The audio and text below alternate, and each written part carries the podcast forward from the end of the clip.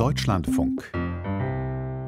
Herzlich willkommen. Wir sprechen nun also eine knappe Stunde mit Mitarbeiterinnen und Mitarbeitern der Taz über ein Taz-spezifisches Thema, von dem wir aber glauben, dass es gesellschaftliche Relevanz hat. Ähm, wir sprechen über eine Kolumne, die im Sommer erschienen ist. Ähm, das Gespräch findet statt mit äh, Ulrike Winkelmann aus der Chefredaktion der Taz. Herzlich willkommen. Vielleicht können Sie eingangs ganz kurz sagen, die Chefredaktion der Taz, wie ist die gebaut? Sie sind nicht die einzige Chefredakteurin. Genau, danke, dass ich kommen durfte und befragt werde. Also ich bin eine von zwei Chefredakteurinnen, die andere heißt Barbara Junge und wir haben eine Vize-Chefredakteurin, die heißt Katrin Gottschalk. Wir sind also insgesamt zu dritt. Barbara Junge war über den Sommer zuständig, weil ich erst im August angetreten bin. Und seitdem sind wir aber voll besetzt. Okay, wunderbar. Außerdem dabei Jasmin Kalarikal aus der Parlamentsredaktion der Taz, ist das richtig? Ja, genau. Hallo. Was haben Sie vorher gemacht? Ähm, In der Taz? Ja, davor war ich ähm, bei Taz 1. Äh, das ist das Ressort, was die ersten fünf Seiten bespielt. Da war ich auch Seite 1-Macherin. Und ähm, davor war ich ähm, einige Jahre Chefin vom Dienst im Berlin-Teil der Taz. Aber ich habe auch schon volontiert in der Taz, also war schon an unterschiedlichen Stellen. Okay, Christian Jakob ist noch in unserer Runde, ebenfalls lange bei der Taz 2006, wenn ich es richtig nachgeschlagen habe. Und einer ihrer äh, Schwerpunkte ist Flüchtlings- und Migrationspolitik. Ist das richtig? Ja, genau. Auch von mir vielen Dank für die Einladung. Ähm, genau, ich bin Reporter im äh, Ressort Reportage und Recherche.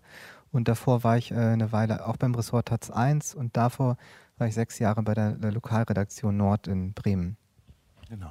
Der Anlass jetzt für unser Gespräch ist ein Text, eine Kolumne, habe ich gerade schon gesagt. In der Taz erscheinen immer sehr, sehr viele Kolumnen. Das heißt, ähm, subjektiv zugespitzte Texte, die mit einer bestimmten Autorin oder Autor ähm, verbunden sind. Eine Kolumne am 15. Juni ähm, unter dem Titel All Cops are berufsunfähig von Hengame Yagobi Farah. Äh, und diese Kolumne ist, ja, ich sage ganz kurz, was die gemacht hat, ist eine scharfe, vielleicht eine satirische, jedenfalls nicht ganz eins zu eins wie eine Nachricht zu lesende Kritik der Polizei. Ähm, dieser Text hat die Schlusspointe darin, dass Polizisten als Abfall auf einer Mülldeponie fantasiert werden und ähm, es dauerte nicht lange, äh, kurz nach der Veröffentlichung gab es eine riesige Diskussion in den verschiedensten Kanälen der deutschen äh, Öffentlichkeit. Die Diskussion hat wohl ihren Höhepunkt darin gehabt, dass nach ein paar Tagen der Bundesinnenminister äh, mit einer Anzeige gedroht hat. Ähm, ich habe schon gesagt, es ist eine Diskussion quer durch die deutsche Öffentlichkeit gewesen, aber eben auch innerhalb der Redaktion. Ähm, äh, das konnten wir Nicht-Redaktionsmitglieder daran erkennen, dass es tagelang auch äh, Zeitungsartikel über diesen Artikel dann gegeben hat. Soweit vielleicht in kurz diese Causa. Was wir jetzt nicht machen wollen, ist diesen Text auslegen und wir wollen auch nicht diese Diskussion wiederholen. Ähm, was uns äh, eben als Öffentlichkeit interessiert, glaube ich, ist, ähm, wie ist die Diskussion innerhalb der Taz weitergegangen? Was für Kräfteverhältnisse und was für Konfliktlinien gab es in dieser Redaktion? Und wenn es sehr gut läuft, unsere Stunde, dann erkennen wir auch, was das zu tun hat mit dem Rest der Gesellschaft, das, was bei Ihnen in der Redaktion äh, ähm, so passiert ist. Vielleicht eine kleine Eingangsrunde. Was haben Sie jeweils so zuerst gedacht, als Sie den Text gelesen haben oder warum fanden Sie den so ein Stein des Anstoßes? Jasmin, vielleicht? Karl? Ähm, das ist eine total schwierige Frage. Ich habe mich auch in der Diskussion erstmal ein bisschen zurückgenommen und beobachtet, weil ich das gar nicht so klar einordnen konnte. Und äh, ich glaube, die Schwierigkeit äh, lag auch darin, dass sich ganz viele Konfliktlinien von Anfang an sozusagen ähm, überschnitten haben. Also das eine war die Auseinandersetzung über diesen Text selbst und da ging es um Satire oder ist es überhaupt eine Satire? Wo sind Grenzen von Satire oder was ist auch ähm, eine Frage des Geschmacks? Und das ist ja letztendlich eine Frage, die wir immer wieder in unterschiedlichen Textformen ähm, beantworten müssen und dafür wird es auch keine Regel geben. Das war das eine. Und dann gab es, glaube ich, Punkte, die darüber hinausgingen. Ähm, zum Beispiel die Frage nach Vielfalt im Journalismus innerhalb der Taz. Und ähm, da würde ich äh, sagen, gibt es auch sozusagen verschiedene Ebenen. Also das eine wäre dann auf der Ebene des journalistischen Produkts also wie bilden wir Vielfalt ab? Welche Texte machen wir? Wer kommt sozusagen zur Sprache? Das war eine große Frage, ähm, die gestellt wurde, wer darf eigentlich über was sprechen oder schreiben. Und ähm, ich für mich denke, dass das eine zutiefst journalistische Frage ist. Also wer spricht ähm, und wen wählt man aus, wie, wie bebildern wir unsere Zeitung. Und ähm, ich glaube aber, die Angst sozusagen, die dahinter lag, ist ähm, auch ein Konflikt, den es innerhalb der Linken gibt, ähm, was man unter Identitätspolitik oder in intersektionalem Journalismus, also intersektionalem Ansatz diskutiert. Genau. Das sind schon sehr viele Stichworte. Ich behalte jetzt mal vor allem eins, nämlich Vielfalt im Journalismus und die Frage, äh, die ja auch äh, ein Titel dieser Konferenz ist, wer spricht im Journalismus? Also wer, wer darf sprechen im Journalismus? Christian Jakob, hat Sie das gewundert, dass die Kolumne damals so Wellen geschlagen hat oder fanden Sie es nachvollziehbar? Nee, dass sie in dem Ausmaß Wellen geschlagen hat, das hat mich sehr wohl gewundert. Also ich hatte gedacht, das gibt Ärger, als ich das gelesen habe. Und ähm, so war es wahrscheinlich auch gedacht oder so ist es wahrscheinlich auch gedacht. Die Frage war so ein bisschen, wie viel und wie sehr äh, äh gehen die Erregungsspiralen hoch. Und äh, das hätte ich natürlich nicht erwartet. Also dass die Deutsche Polizeigewerkschaft oder so sich da nicht lange bitten lässt, äh, das war klar. Aber dass sozusagen der Bundesinnenminister höchstpersönlich da Satisfaktion fordert, das, das hat mich schon überrascht. Und äh, in den Diskussionen, die darauf folgten, vielleicht mal so ein Stichwort, was ist für Sie da so das Thema gewesen, was für Sie da geblieben ist danach? Also innerhalb der Redaktion oder außerhalb der Redaktion? Innerhalb der Redaktion. Innerhalb der Redaktion ist sozusagen die Frage, äh, wie gehen wir mit der Frage nach der Wichtigkeit von Sprecherpositionen um? Das also auch so, wer spricht. Wer Krux, spricht. genau. Also wie wichtig also es, ist, wer spricht. Genau, es, es, gab einige Tage, in denen irgendwie klar war, da hängt total viel drin, da, da ist ein Riesenkonflikt da und äh, es fiel, fiel aber vielen schwer, den zu benennen. Es war irgendwie nicht ganz klar, worüber wir eigentlich streiten. Einige haben gesagt, wir müssen endlich mal unser Verhältnis als Taz zur Gewalt klären, andere haben gesagt, wir müssen unser Verhältnis zum Staat, zur Polizei klären und irgendwie traf es das aber nicht. Das, äh, das war eigentlich gar nicht das Thema. Das Thema ist sozusagen, wer, wer ist hier dabei und wer redet und was heißt das? Und dass sich das so herauskristallisiert hat, das war eigentlich der zentrale äh, Aspekt meiner Meinung nach der Postkolumnendebatte. Okay, Ulrike Winkelmann, geht Ihnen das auch so? Sie sind interessanterweise während der Affäre noch gar nicht in der Zeitung gewesen, sondern erst seit August in der Chefredaktion. Vorher, darf ich in Klammern dazu sagen, beim Deutschlandfunk. Äh, ähm, ist auch für Sie das zentrale Thema, das so geblieben ist oder dass Sie dann mit übernommen haben, dieses Thema Vielfalt im Journalismus und wer darf sprechen oder was anderes? Oder viele weitere Sachen noch dazu?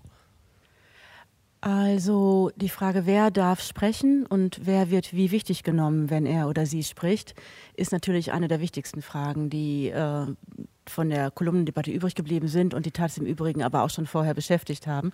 Aber für mich liegt dahinter auch ein Konflikt um tatsächlich unterschiedliche journalistische Gerüste, die am Ende auch Wertgerüste sind und Bildungsgerüste.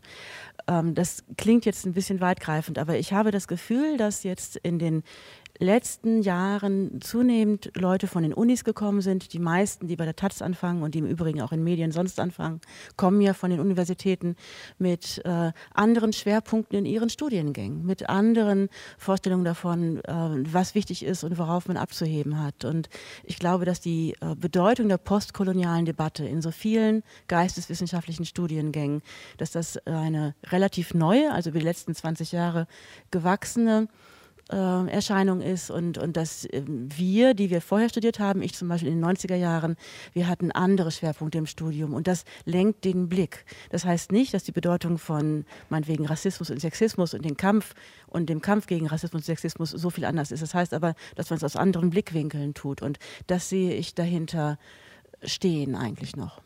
Also so eine Art von Generationenkonflikt, kann man das so sagen? Ja. Das ist eine Perspektive, die ich gelesen habe in, einer, in einem Versuch, diesen Konflikt zu beschreiben, in einem Text von Christian Jakob. Vielleicht können Sie das noch ein bisschen erläutern, was damit gemeint sein könnte. Vielleicht sind da ja spielen ja noch mehrere Sachen eine Rolle, außer nur der Studienabschlussjahr oder so.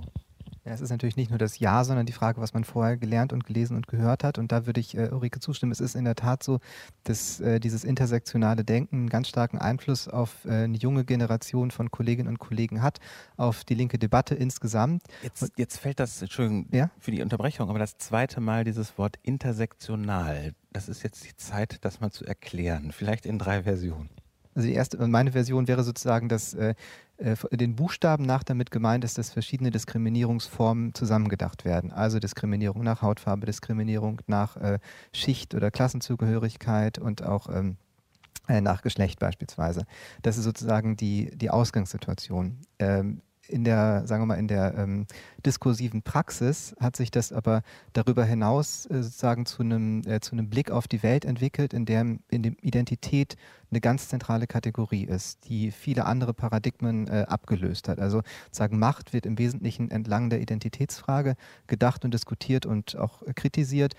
Und ähm, dieses intersektionale Denken, äh, das sozusagen für sich in Anspruch nimmt, erstmal nichts anderes zu tun, als verschiedene gleichrangige Unterdrückungsmechanismen äh, zum Thema zu machen und gemeinsam zum Thema zu machen, das hat sich äh, sozusagen in einer bestimmten Spielart äh, sagen, zu einem, äh, einer Fokussierung auf Identitätsfragen entwickelt und äh, schlägt so auf, die, auf den Journalismus, aber auch auf die politische Diskussion insgesamt ganz stark durch.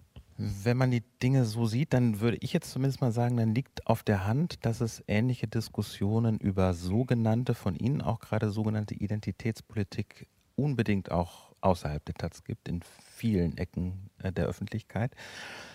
Das war vielleicht auch nur in Klammern Jasmin Kalarikal. Können Sie der Beschreibung folgen, dass das was mit Identitätspolitik zu tun hat, der Konflikt in der Taz?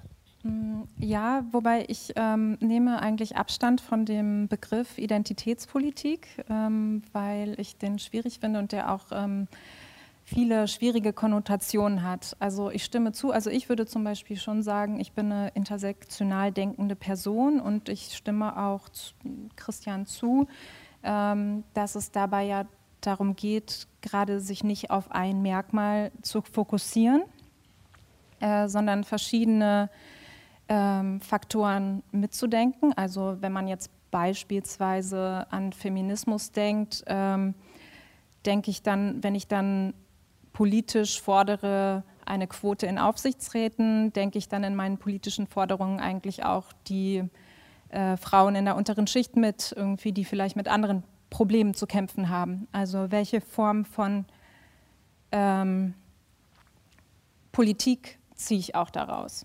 Und ähm, es ist ja eben genau das Zusammendenken verschiedener Faktoren. Äh, und für mich ist es eher so ein Analysetool und ähm, total gut und wichtig. Das Intersektionale. Ja, genau. Also auch zu sagen, okay, ähm, wir, es, ist, es macht einen Unterschied, ob man jetzt ähm, Frau ist oder eine Frau ist und auf Color ist. Und dass man dann unterschiedliche Diskriminierungsformen erlebt. Und ähm, um das zu beschreiben, ist es äh, wichtig und richtig. Also ich habe verstanden, dass es einen Typ von Denken gibt, der nicht nur über Marginalisierung nachdenkt, sondern auch äh, über die Überschneidung unterschiedlicher äh, Diskriminierungsformen oder Marginalisierungsformen. Aber was hat das zu tun mit Kritik an Polizeigewalt?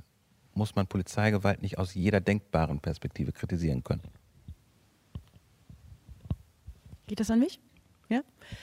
Ähm, es hat in Bezug auf die Kolumne unter zweierlei Aspekten mit Polizeigewalt zu tun. Das eine ist, dass ja die Autorin Hengame Jagobifara schon ausweislich ihres Namens wahrscheinlich keine kartoffeldeutsche Herkunft vorweisen kann. Und äh, deswegen die Debatte über die Kolumne natürlich unter dem Vorzeichen stattfand, hat Hengame Jagobifara gegebenenfalls stärker unter rassistischer Polizeigewalt zu leiden gehabt als jemand, der Peter Müller oder meinetwegen auch Ulrike Winkelmann heißt. Und äh, das andere ist, dass die Frage, darf ich dann diese Polizeikolumne gleichwohl kritisieren, zum Beispiel für ihre Wortwahl oder für ihren Stil insgesamt oder auch für die Aussage, dass sie Polizisten mit Müll gegebenenfalls gleichsetzt. Dass auch das unter dem Aspekt diskutiert wurde, wer darf das überhaupt kritisieren? Also darf eine kartoffeldeutsche Person das kritisieren oder sollte die Debatte nur unter Leuten of Color stattfinden? Und ähm, die beiden Ebenen waren von vornherein miteinander verwoben, aber letztlich geht es darum, wer hier eigentlich die Polizei kritisiert und ob alle Leute die gleiche Erfahrung mit der Polizei haben. Und die Antwort lautet natürlich nein. Und deswegen ist die Kritik von Leuten of Color, die sehr häufig mit rassistischer Polizeigewalt zu tun haben, natürlich äh, anders zu bewerten als von Leuten, die sagen, ich laufe seit 44 Jahren durch die Welt und habe noch nie ein Problem mit einem Polizisten gehabt. Jetzt habe ich damals im Juni ähm, bisschen Taz gelesen und habe mich an einem Tag sehr gewundert, dass die Taz öffentlich ähm, mit drei Texten, offensichtlich von weißen Menschen, ähm, den Text ihrer eigenen Kolumnistin kritisiert hat. Was ich mich gefragt habe, wie, wie steht es eigentlich um das Betriebsklima innerhalb der Taz, wenn man eine Autorin oder Autor des eigenen Blattes öffentlich derart kritisiert? Da würde ich jetzt gar nicht wirklich mal alle hören und vielleicht die Chefredakteurin zuletzt. Also es war in der Tat dem Betriebsklima nicht förderlich, es war aber auch nicht so gedacht, muss man da zur Ehrenrettung sagen. Es war selbstverständlich eigentlich anders geplant, nämlich in der Gestalt, dass es vier Texte geben sollte, und zwar zwei davon geschrieben von VerteidigerInnen der äh, Kolumnenautorin und zwar auch äh, von, von äh, nicht weißen Kollegen. Äh, das hat aber nicht geklappt und das war wahrscheinlich ähm, dann am Ende schlecht, dass das dann trotzdem in der Form äh, erschienen ist. Das ist ja auch flächendeckend fast kritisiert worden, die tatsächlich sehr stark dafür, dann auch angegriffen worden. Ähm, ich würde sagen, das Betriebsklima hat sich äh, mittlerweile wieder ein bisschen normalisiert. Ähm, die Erregung ist äh, etwas abgeflacht, aber klar, da sind viele Fragen offen geblieben, da sind auch viele Verletzungen entstanden, die nicht so einfach wieder weggehen. Viele haben sich schon gefragt, wie konnte das sein? Ähm, und ich hoffe aber, dass sich sozusagen dieser äh, Verständigungsprozess, der das aufarbeitet, äh, fortsetzt und das Betriebsklima sagen, wiederherstellt, so wie es mal davor war. Jasmin Karal, entschuldige, ähm, Kalarikal, wie beurteilen Sie diese öffentliche Kritik an dem Text? Also ich fand das, ähm, also ich finde, es, es gibt eine Tradition in der Taz, dass wenn wir Auseinandersetzungen haben, auch über, über Texte, dass wir die auch im Blatt austragen. In dieser äh, Tradition stehen wir auch. Insofern finde ich das nicht per se schlecht, aber äh, genau von diesem Wochenende, wo dann ähm, vier Texte, ich weiß gar nicht, waren es vier? Drei. Ähm, drei Texte erscheinen, die sich gegen die äh, Kolumne richten. Finde ich, äh, ist das keine gute Verhältnismäßigkeit. Und ich muss ehrlich gesagt auch sagen, äh, ich fand das auch schwierig, weil die Stimmung ja schon sehr aufgeheizt ist, auch durch, die, äh, durch diese Anzeigenlage und es gab ja auch eine sehr reale Bedrohungslage der Autorin. Und ich fand das auch publizistisch, ehrlich gesagt, ein bisschen verantwortungslos, wenn man dann drei etablierte SchreiberInnen ähm, sich gegen diese Kolumne positionieren lässt.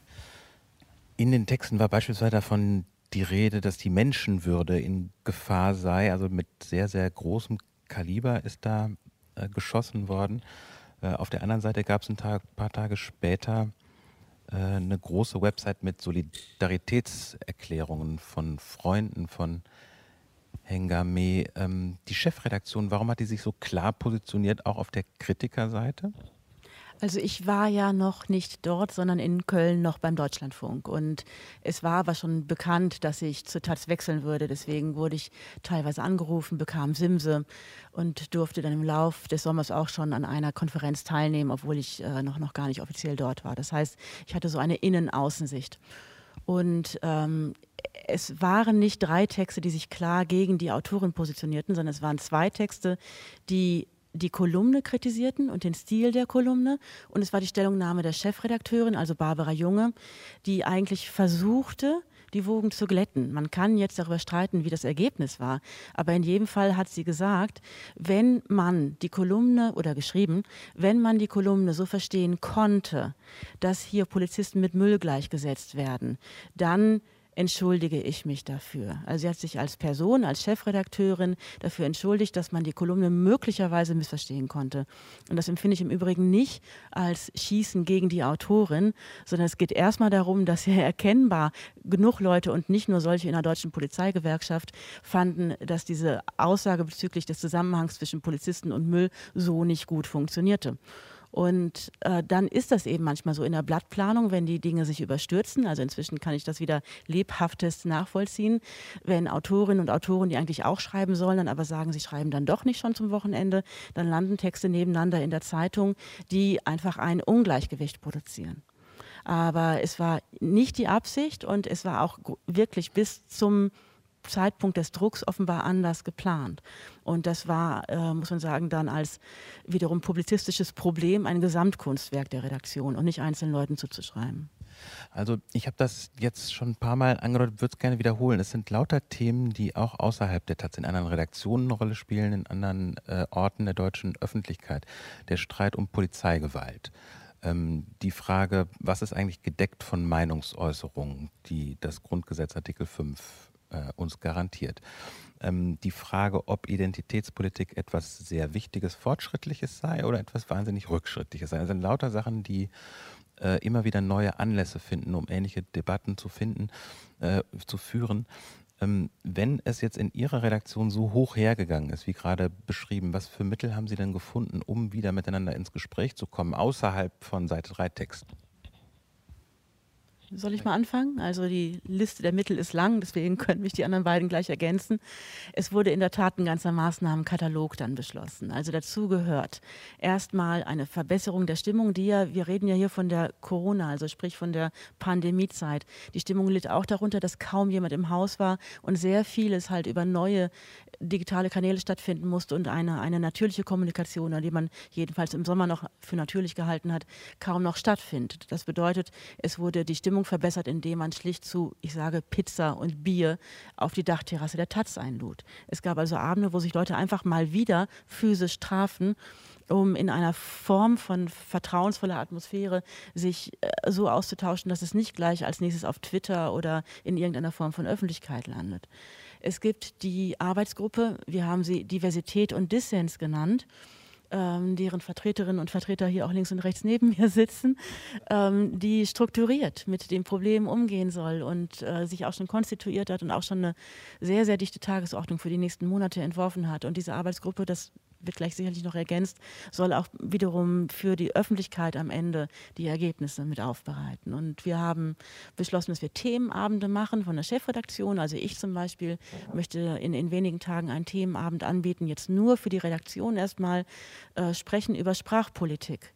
Also verständigen wir uns überhaupt ausreichend in der Taz darüber, wie viel Sprachpolitik wir zum Beispiel beim Gendern betreiben wollen oder eben auch bei der Wortwahl für People of Color ähm, und, und worauf ähm, berufen wir uns eigentlich und was ist da im Übrigen die linguistische äh, Fundierung dafür? Wir haben einen neuen Podcast, den die äh, Vizechefredakteurin Katrin Gottschalk zusammen mit der Kollegin Ebro Taschtemir anbietet. Die, der, der bezieht sich im Grunde auch auf die Polizeikolumnendebatte. Also da wird eigentlich auch nochmal alles durchgekaut und äh, die erste Ausgabe, die ist auch zehn Tage alt, glaube ich, äh, ist im Netz zu hören und, und äh, versucht dem Ganzen auch zum Beispiel eine etwas äh, größere Leichtigkeit zu geben. Also ja, wir dürfen jetzt auch wieder über uns selber lachen. Das war ja in der Taz eine Zeit lang auch ein bisschen schwierig. Jetzt können die anderen gerne ergänzen. Ja, vielleicht nur ganz kurz eine winzige Fußnote, weil das Stichwort Gendern gerade fiel. Die Taz ist da ja Vorreiterin äh, gewesen. Also mindestens in den mittleren, frühen 90er Jahren gab es da bereits das Binnen-I. Äh, und wer weiß, vielleicht ist auch diese Debatte, die die Taz gerade führt, etwas, was sie ein bisschen früher führt als manche andere Medienhäuser. Wer weiß. Aber jetzt interessiert mich tatsächlich ähm, diese Arbeitsgruppe, dieser Arbeitskreis äh, Diversität und Differenz, ist das richtig? Dissens. Kalarikal, was wird da gemacht? Ähm, Christian, willst du vielleicht anfangen, weil du das auch mit ins Leben gerufen hast? Ja, ich kann das machen. Also es war so, dass sich äh, in den Tagen nach der, nachdem die Kolumne erschienen ist, ähm, also die Fliehkräfte auf die Redaktion sehr, sehr groß waren. Da gab es, da sind äh, Konflikte nochmal aufgebrochen oder Antagonismen sichtbar geworden, die es vorher schon gab. Die sind natürlich nicht nur durch die Kolumne äh, da reingekommen, aber ähm, die dann nochmal ganz äh, sozusagen in aller Härte ausgebrochen sind. Es war so, dass ein Teil der Redaktion irgendwie das Gefühl hatte, wir als weiße Deutsche kommen hier eigentlich nur noch sozusagen als Täter vor, als äh, sozusagen als äh, RassistInnen, die sich erstmal sozusagen über ihren eigenen Rassismus bilden sollen, bevor sie überhaupt sozusagen weiterschreiben können. Da war dann die Rede von Sprechverboten. Also wir dürfen nichts mehr sagen, weil wir weiß sind. Und das ist natürlich völliger Unfug. Äh, und trotzdem hat sich das sozusagen als, als ähm, äh, Befürchtung irgendwie herauskristallisiert. Das war so, das war auf dem Tisch. Also wir uns sollen hier das Sprechen und auch vor allem das Schreiben äh, verboten werden in so einer Modifikation. Vielleicht dürfen wir noch schreiben, aber wir dürfen bestimmte Sachen nicht mehr schreiben. Wir müssen jetzt bestimmte Wörter verwenden. Wir müssen jetzt schwarz immer groß schreiben und weiß kursiv. Das wollen wir alles nicht. Und warum überhaupt? Und äh das wäre tatsächlich erklärungsbedürftig für mich. Also wie kommt man als eingesessener Taz-Journalist in der Redaktion weiß auf die Idee, dass man Sprechverbot erteilt? Es war zum Beispiel so, dass es äh, durchaus Kolleginnen und Kollegen gab, die gesagt haben, äh, wir hätten uns sehr gewünscht, dass diese Beiträge, die dann in der Doppelseite am Samstag, von der vorhin die Rede war, nie erschienen wären, sondern dass nur Menschen, die persönliche Erfahrung mit struktureller Diskriminierung haben, sich dazu äußern. Es gab zum Beispiel auch äh, Kolleginnen, die gesagt haben, wir ähm, äh, werten jetzt mal aus, wer alles was gesagt hat und gucken sozusagen, sind das äh, wie viele weiße Männer, wie viele Frauen, wie viele Person of, äh, People of Color und ähm, das, das war erstmal sozusagen ein äh, Gefühl, das bei einigen so weit ging, dass die tatsächlich auch gefremdelt haben, dass die gesagt haben, ich fühle mich hier vielleicht jetzt gar nicht mehr so äh, aufgehoben, wie ich das in der Vergangenheit getan habe. Und auf der anderen Seite gab es äh, jüngere, aber nicht nur jüngere KollegInnen, die gesagt haben, wir verstehen nicht, warum äh, es hier solche Widerstände dagegen gibt, diskriminierende äh, Äußerungen sozusagen zu echten, mit diskriminierender Sprache aufzuräumen, wenn man doch darauf hingewiesen wird, auch aus dem Haus heraus von äh, nicht weißen Kollegen, dass wir das nicht mehr wollen, dass es bestimmte Karikaturen gibt, wenn wir das nicht mehr wollen, dass bestimmte Wörter verwendet werden oder so. Warum akzeptiert ihr das nicht und sagt, okay, alles klar, machen wir. So. Und diesen, ähm, diese verhärteten Fronten äh, irgendwie wieder aufzu, brechen und miteinander ins Gespräch zu bringen. Äh, das ist der, äh, das Ziel dieser AG. Und es wird wahrscheinlich nicht so sein, dass sich das am Ende sozusagen alles in einer Synthese ähm, zusammenbringen lässt. Also da werden unterschiedliche Sichtweisen, ich kann vielleicht gerne noch ein paar Punkte äh, nennen, die werden am Ende stehen bleiben. Und die Frage ist eigentlich nur, wie äh, kann man einen Umgang damit finden, der einen nicht immer wieder lähmt und äh, frustriert vielleicht auch, sondern äh, mit dem man weiterarbeiten kann und auch gut weiterarbeiten kann. Das ist das Ziel. Jasmin Kalarikal, vielleicht zur Ergänzung? Ja, also ich, äh, ich finde das interessant, weil natürlich ähm, gibt es Leute sozusagen, die dann, also ich kann das zum Beispiel gar nicht nachvollziehen, also anhand der tatsächlichen Machtverhältnisse innerhalb der Taz ist es absurd meines Erachtens zu sagen, dass es sowas wie Sprechverbote für ähm, weiße JournalistInnen gibt. Und ähm, das ist natürlich, ich, ich glaube, ich sehe da ähm, Ähnlichkeiten zu anderen Kämpfen, die geführt wurden. Ähm, wenn es um Kämpfe von LGBTQI geht oder, ähm, oder von äh, Frauenrechten, dass Widerstände da sind. Ich, ich deute das auch, diese Auseinandersetzung darüber, als eigentlich eine Art Fortschritt dass wir nicht mehr so homogen sind und dass es eine Vielstimmigkeit gibt. Und äh, gleichzeitig habe ich aber auch gemerkt, dass es auch ähm, wenig Berührungspunkte manchmal gibt. Also wenn ich mich mit Kolleginnen unterhalten habe, dass da bestimmtes Wissen auch gar nicht da ist ähm, darüber, was es heißt, denn jetzt zum Beispiel Journalistin of Color zu sein. Oder und ähm, dass auch sowas wie Diskriminierung innerhalb einer Redaktion stattfindet. Und ähm, ich glaube, in der, äh, das wäre mir zum Beispiel auch ein Anliegen äh, innerhalb dieser Gruppe, dass wir da auch noch mal genauer hingucken. Und äh, es gibt ja zum Beispiel eine Gruppe ähm, innerhalb der Taz, da bin ich auch äh, Mitglied, äh, die sich zusammengeschlossen hat, Leute, die äh, Rassismuserfahrungen ähm, haben und ich finde, da gibt es zum Beispiel äh, einen ganz interessanten Austausch auch darüber, wie spielt es denn eigentlich für das Arbeitsleben eine Rolle. Zum Beispiel ähm, haben ganz viele Leute gesagt, ja, wenn ich in so eine Situation komme und mir sagt jemand etwas äh, rassistisch, Rassistisches im Arbeitsalltag, wie kann ich das thematisieren, ähm, wenn äh, das vielleicht mein Vorgesetzter ist ähm, und ich einen befristeten Vertrag habe? Und ähm, da ist es zum Beispiel auch ein erster Schritt in der Taz, äh, dass wir eine Vertrauensstelle haben. Und ähm, das ist zum Beispiel total wichtig. Und ähm, was aber auch zum Beispiel Themen sind, ähm,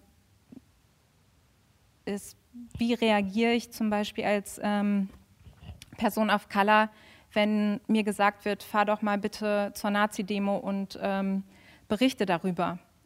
Und, oder nach Chemnitz zu den Ausschreitungen. Und oder zu den sogenannten Querdenkern. Oder zu den Querdenkern. Und ich glaube, das ähm, entscheiden ja Leute auch für sich selbst, aber es gibt schon viele Leute, die ja Nazi-Demos für sich im Privaten einfach meiden würden, weil ähm, sie physische Übergriffe ähm, fürchten. Und da, glaube ich, kann man auch sozusagen daran arbeiten, innerhalb der Redaktion, dass sowas mitgedacht wird, auch so von Verantwortlichen, die Leute irgendwo hinschicken. Also wenn dann eine Person für sich entscheidet, sie möchte das gerne machen, dann ist es auch okay. Aber ähm, wenn jetzt ein Praktikant beispielsweise da ist, der darauf hofft, ähm, vielleicht kriege ich noch eine Anschlussanstellung, ähm, dann ähm, kann das einen ja unter Druck setzen, das einfach zu machen. Genau. Und solche Themen, glaube ich, die sind auch wichtig. Ja. Eine Infofrage, wie viele nicht weiße Journalistinnen Journalisten arbeiten denn für oder bei der Taz? Also es gibt seit Anfang vergangenen Jahres ja die Selbstverpflichtung der Ressortleitungen, ähm, einen hohen Anteil bei Neueinstellungen ähm, an, an äh, nicht weiße, nicht kartoffeldeutsche Nachwuchsjournalistinnen zu vergeben. Aber es gibt da auch ein, muss man sagen, einfach datenschützerisches Problem, das überhaupt zu erfassen. Woher weiß ich denn überhaupt, äh, woher die Eltern von XY kommen. Wer will denn übrigens auch sagen, wer hier auf der Bühne gegebenenfalls Eltern von woanders her hat? Und ist das dann auch ausreichend nicht weiß? Und äh, deswegen können wir da im Grunde nur schätzen. Wir dürfen die Leute übrigens auch ja gar nicht fragen, wenn sie sich bewerben.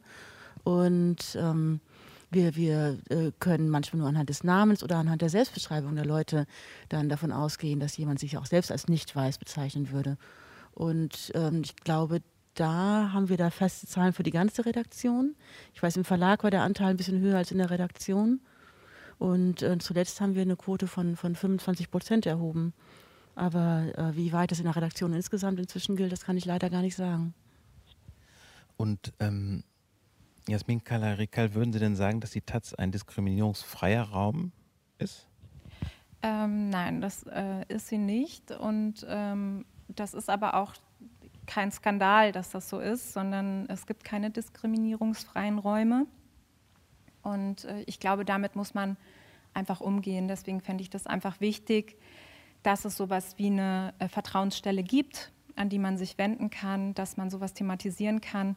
Und was ich merke, ist auch einfach, dass es schon äh, so einen blinden Fleck gibt. Also ich, ähm, ich glaube, es wäre auch gut, wenn wenn ich mir aus dieser AG die ganzen Geschichten quasi ähm, zusammendenke, dann denke ich mir, okay, das ist doch schon einiges und das äh, bewegt sich quasi auf so einem Alltags, also das kann alltagsrassistischer Sprachgebrauch sein oder dass jemandem mit einem Afro in die Haare gegriffen wird, also so Dinge, die wir auch außerhalb der Gesellschaft kennen.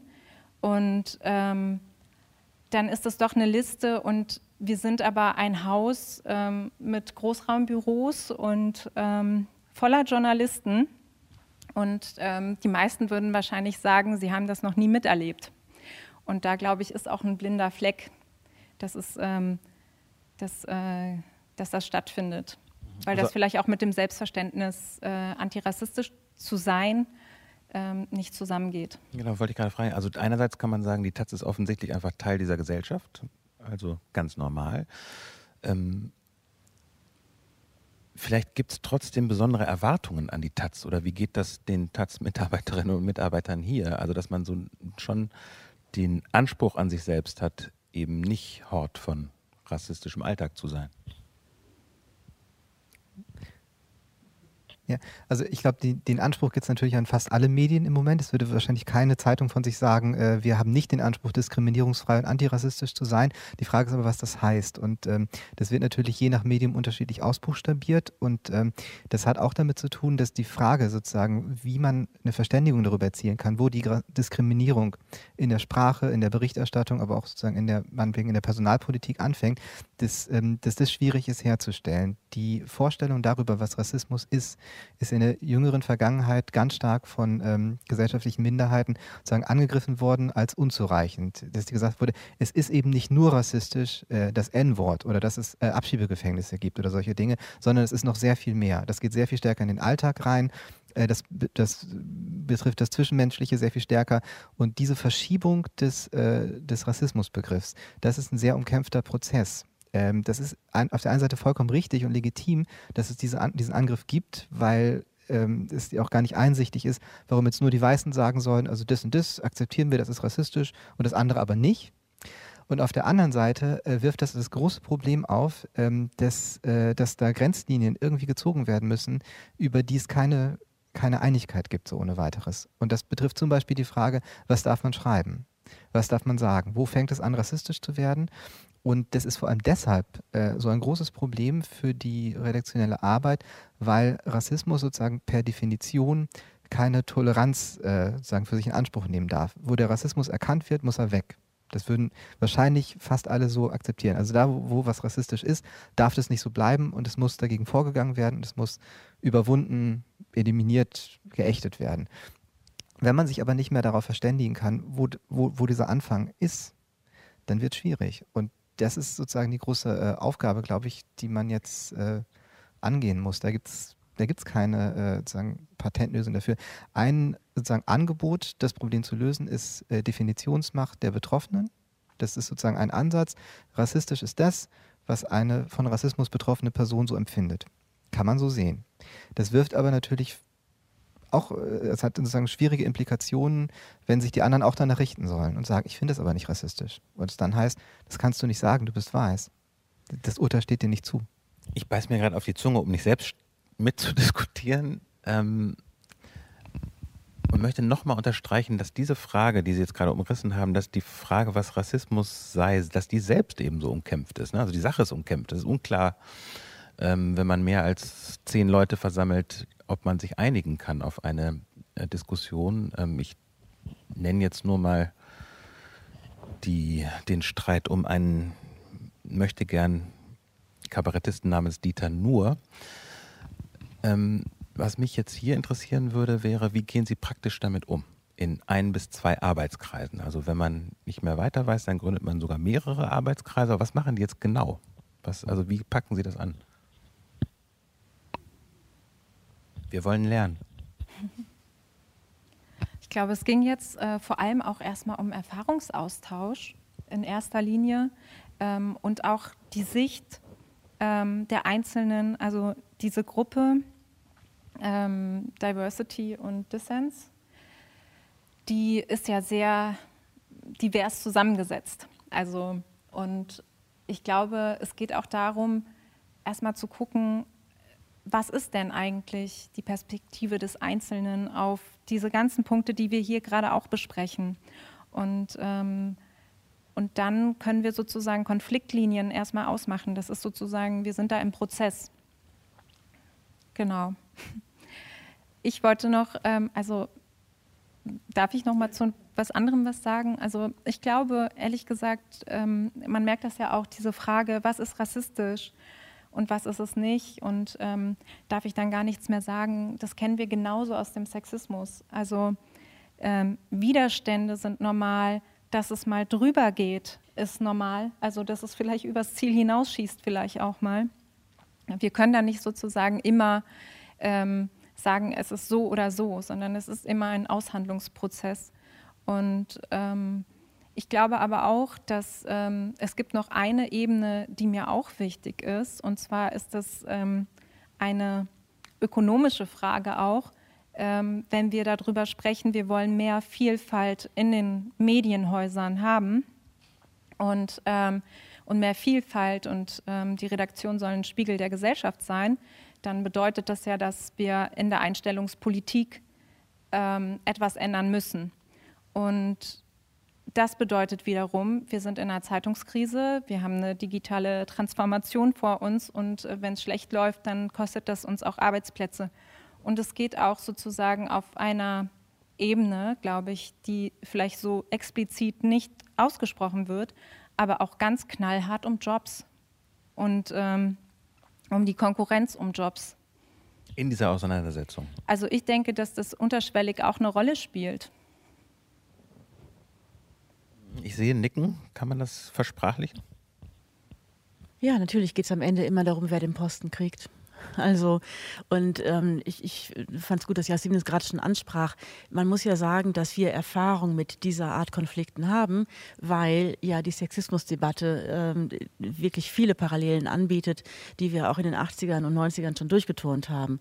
Also übrigens auch die intersektionale Sichtweise, die hieß in den 90ern nur anders bei uns an der Uni. Wir sprachen von Triple Oppression, also durch Sexismus, Rassismus und Klassismus.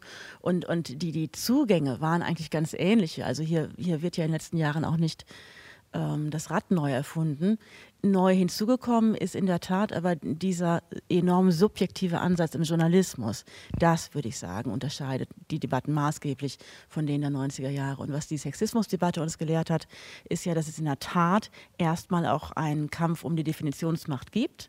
Also so wie jetzt in der Rassismusfrage haben ja Frauen auch Jahre und Jahre gesagt, und zwar, wie ich finde, mit einigem Recht, bevor ihr sprecht, definieren wir jetzt hier erstmal, was Sexismus ist. Und dann unterhalten wir uns über euer Verhalten aber wir definieren und dann sprechen wir darüber, was ihr, also sprich in dem Fall dann die Männer, dazu beizutragen habt.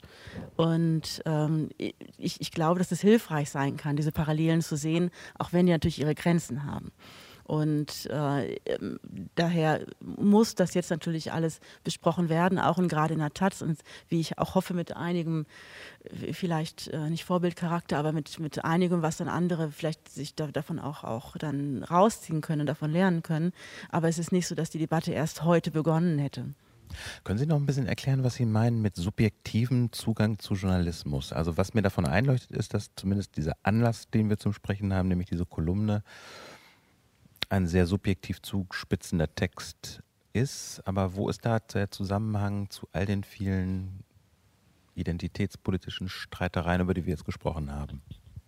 Also im Journalismus äußert sich ja äh, die, die Frage des identitätspolitischen Zugangs als Ich. Ich habe erfahren und jetzt spreche ich. Und äh, ich, ich, glaube, dass man im Journalismus insgesamt, aber auch und gerade in der Taz, und das hängt zusammen, erkennen kann, dass eben die Zunahme auch von Kolumnenformaten äh, damit zu tun hat, dass sie mehr Leute gerne ich sagen wollen. Das hat auch damit zu tun, dass man sich im Journalismus insgesamt vielleicht auch mehr zu der Subjektivität des Beschriebenen auch bekennen kann jetzt. Also wir sind ja jenseits des Zeitalters des irgendwie abstrakt verfassten Leitartikels, wo äh, eine, eine, eine Stimme von jedenfalls ganz oben zur Welt sprach, die zu belehren sei und äh, wo man die, die äh, eigene Erkenntnis versuchte als Abstraktum den anderen als äh, Wahrheit aufs Auge zu drücken. Und, und diese Form der, der Subjektivierung spiegelt sich in der Debatte um Rassismus, Sexismus und so weiter.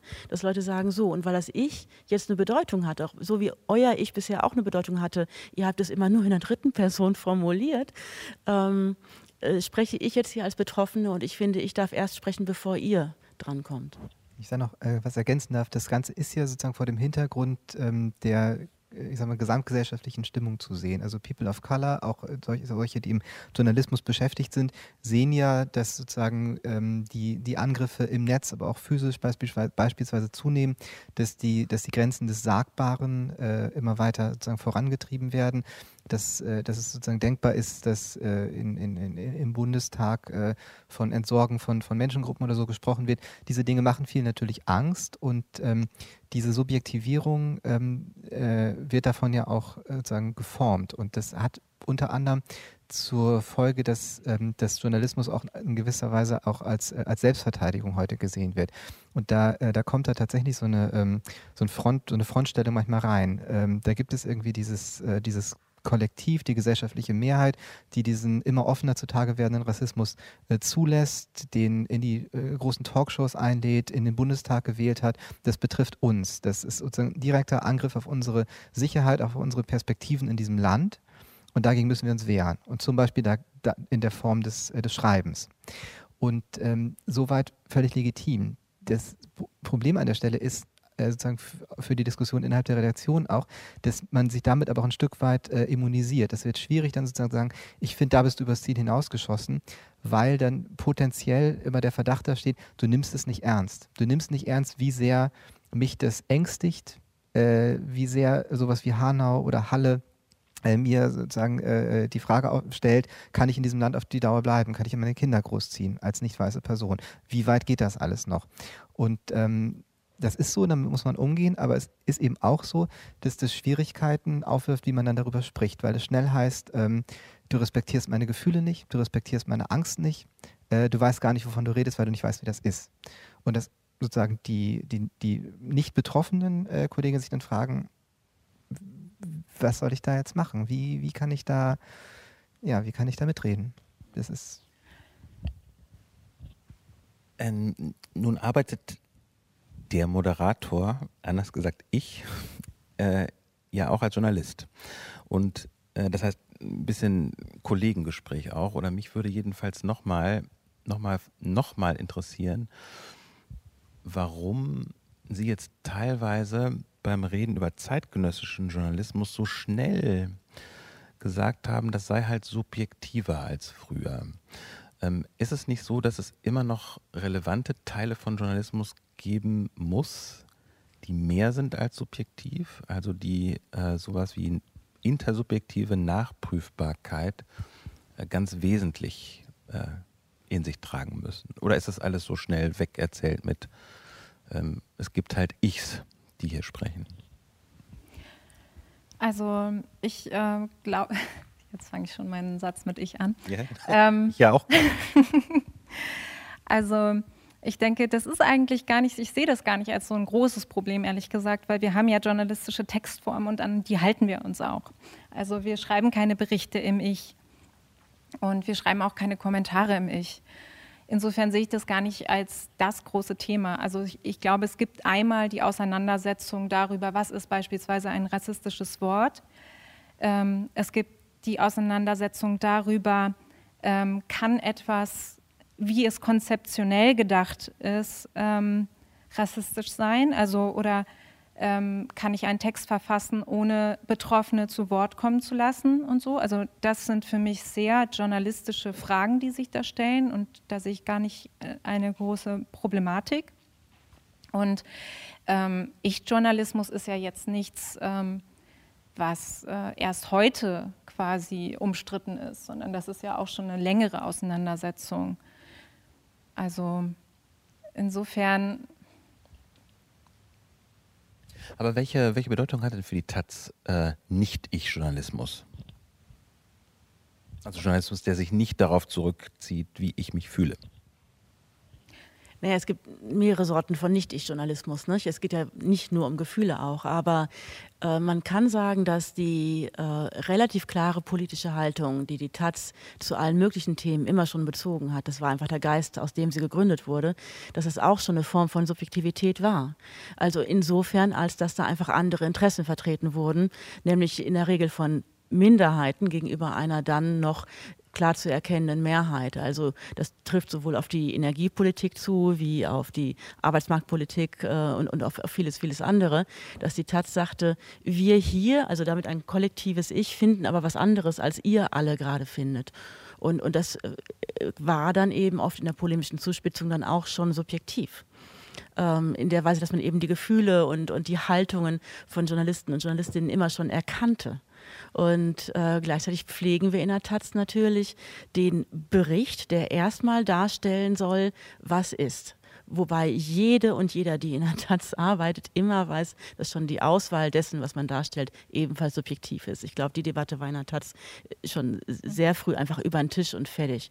Und ähm, Jetzt kommt aber eben das sprechende Ich dazu, dass wieder mehr, übrigens was die Taz in ihren Ursprüngen auch schon immer schon hatte, ähm, dass das, das betroffene Ich und damit auch das ich, ich fühle mich so und so Ich zum Gegenstand hat. Und das finde ich ist schon eine relativ neue Erscheinung. Also die Taz war zwischendurch zwar äh, politisch in ihrer Haltung klar erkennbar und damit auch die einzelnen Journalistinnen und Journalisten klar erkennbar, aber weniger ich-ich. Und das ist, das ist schon neu. Und das geht eben damit einher, dass sehr, sehr viele gesellschaftliche Debatten äh, stärker individualisiert sind. Ist jetzt ja irgendwie auch beinahe schon eine Phrase, äh, dass wir insgesamt auf allen Ebenen mit stärkerer Individualisierung äh, zu tun haben.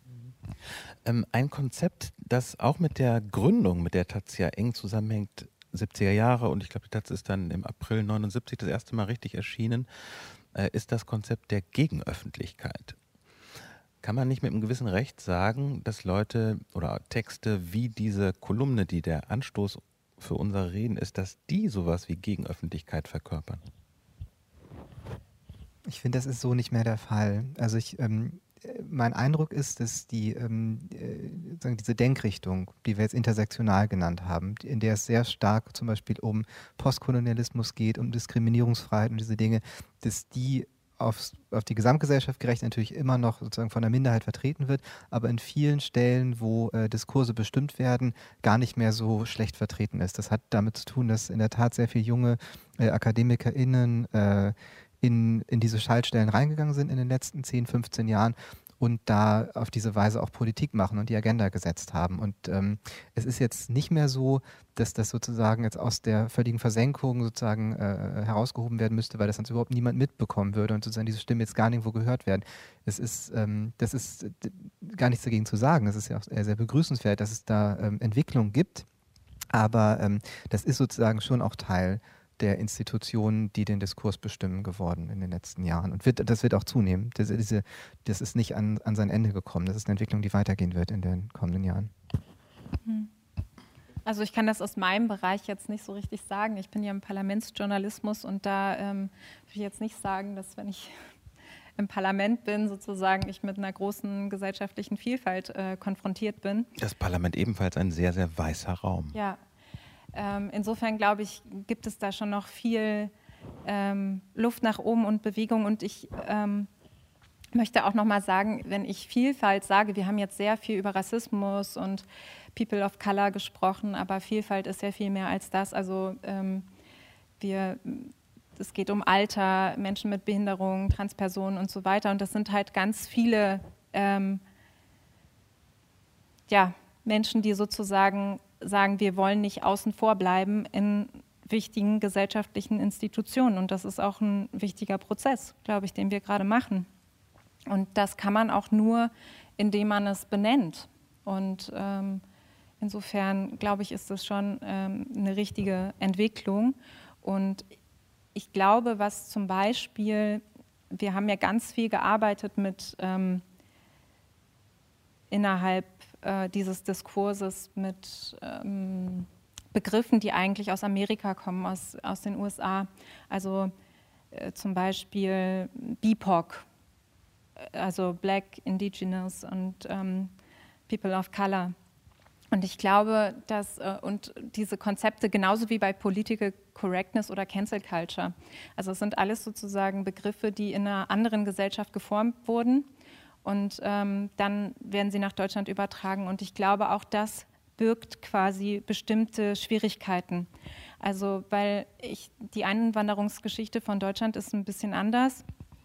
Und ich glaube, es gibt auch viele Menschen ähm, mit einer Einwanderungsbiografie, die sich nicht als POC bezeichnen würden. Und ähm, das kann auch sein, dass die sich äh, dann auch nicht repräsentiert fühlen dadurch. Also all, über solche Dinge muss man dann auch sprechen, weil natürlich haben halt Leute, die ähm, als, äh, wo die Eltern vielleicht als italienische Arbeitsmigranten nach Deutschland gekommen sind oder als türkische, äh, äh, nee, vielleicht eher als italienische jetzt für das Beispiel.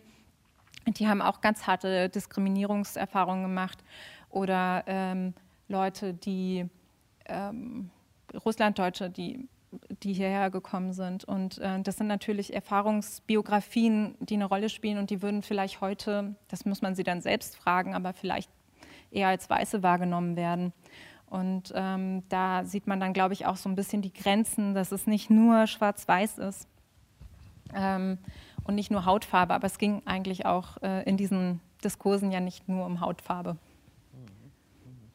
Jetzt hat Christian Jakob vorhin gesagt, dass diese Gruppe Dissens und äh, Diversität oder umgekehrt Diversität und Dissens, dass die sicherlich keinen Friedensvertrag oder sowas vorlegen wird an, am Ende ihrer Arbeit, sondern dass man irgendwie miteinander umgehen können muss. Mich würde für so eine Schlussrunde vielleicht interessieren, wie das, wie Ihr jeweiliger Wunsch äh, ist, wie das aussehen könnte. Also ein Zusammenarbeiten, das nicht ähm, bei schlechtem Klima passiert, ähm, und wo aber die Arbeit in dieser Gruppe irgendwas bewirkt haben wird. Ich weiß nicht, im Sommer 2021, ein Jahr nachdem der Bundesinnenminister äh, die Autorin oder Autorin eines Textes der Taz äh, mit einer Anzeige versehen wollte. Was wäre so ein, ein Wunschbild für, für die Zusammenarbeit unterschiedlichster Fraktionen in der Taz? Christian Jakob vielleicht zunächst.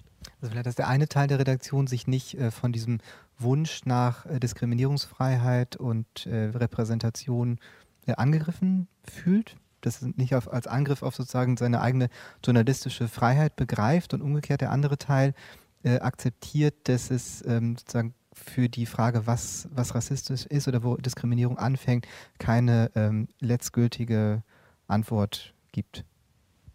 Jasmin Kalarikal? Also ich glaube, dass, ich, dass wir vor allem sehr viel miteinander reden müssen und dass sich, glaube ich, auch über Gespräche ganz viel ähm, verstehen lässt, also auch die Perspektive ähm, des anderen zu verstehen. Also ich hatte beispielsweise auch schon im Nachgang dieser Kolumne Gespräche darüber mit Kolleginnen, die gesagt haben, ich sehe deine Hautfarbe gar nicht. Also das ist dieses klassische I don't see colors, für mich sind alle Menschen gleich. Und ähm, das ist natürlich ein total guter Ansatz, weil eigentlich sollte das ja keine Rolle spielen, aber gleichzeitig ähm, spielt es ja für mich eine Rolle. Ich habe ja keinen Fetisch mit meiner Hautfarbe, sondern das, das spielt ja einfach ähm, in realen Situationen ähm, einfach eine Rolle.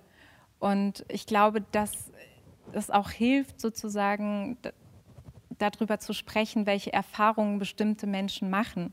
Und ich glaube auch zum Beispiel, und welche Kränkungen sie auch durchleben. Und ich glaube auch, dass wir das nicht nur in Bezug auf Rassismus tun sollten, sondern auch, die Taz ist ja auch eher eine westdeutsche Zeitung beispielsweise. Ich habe ähnliche Gespräche auch mit Leuten äh, geführt, die eine ostdeutsche Perspektive haben, die auch ähnliche Erfahrungen dann haben, die dann sagen, ja, irgendwie wir reden heute so viel über den Osten und den Westen und wer hat da eigentlich die Definitionsmacht? Also ich glaube, das, das wird auf ganz vielen Ebenen noch eine Rolle spielen und dann, glaube ich, müssen wir uns letztendlich ein bisschen erzählen, warum wir was denken. Und dann kommen wir hoffentlich weiter. Ulrike Wickemann, was soll rauskommen, wenn es nach Ihren Wünschen geht?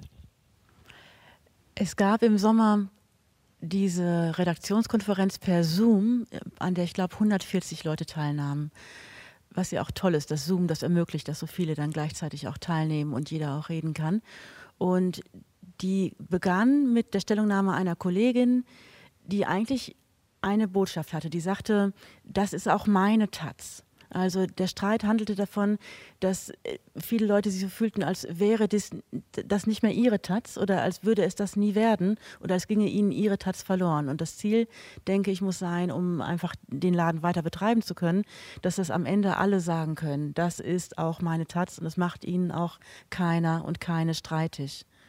Und das muss irgendwie gelingen. Das gelingt in der Tat, wie Jasmin gerade sagte, nur indem wir permanent darüber reden, was uns trennt, was uns eint. Und ich glaube, das wäre auch das Ziel ähm, über die Taz hinaus, dass wir um Himmels Willen weiter im Blick haben müssen, was für eine Gesellschaft wir gemeinsam wollen. Also dass es immer noch gemeinsame Ziele gibt und eben nicht nur ein Universum von ähm, Milliarden von Identitäten und keiner hat mehr mit niemandem was zu tun.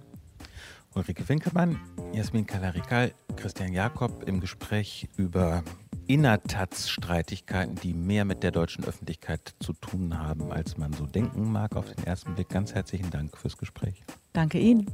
Dankeschön. Danke euch.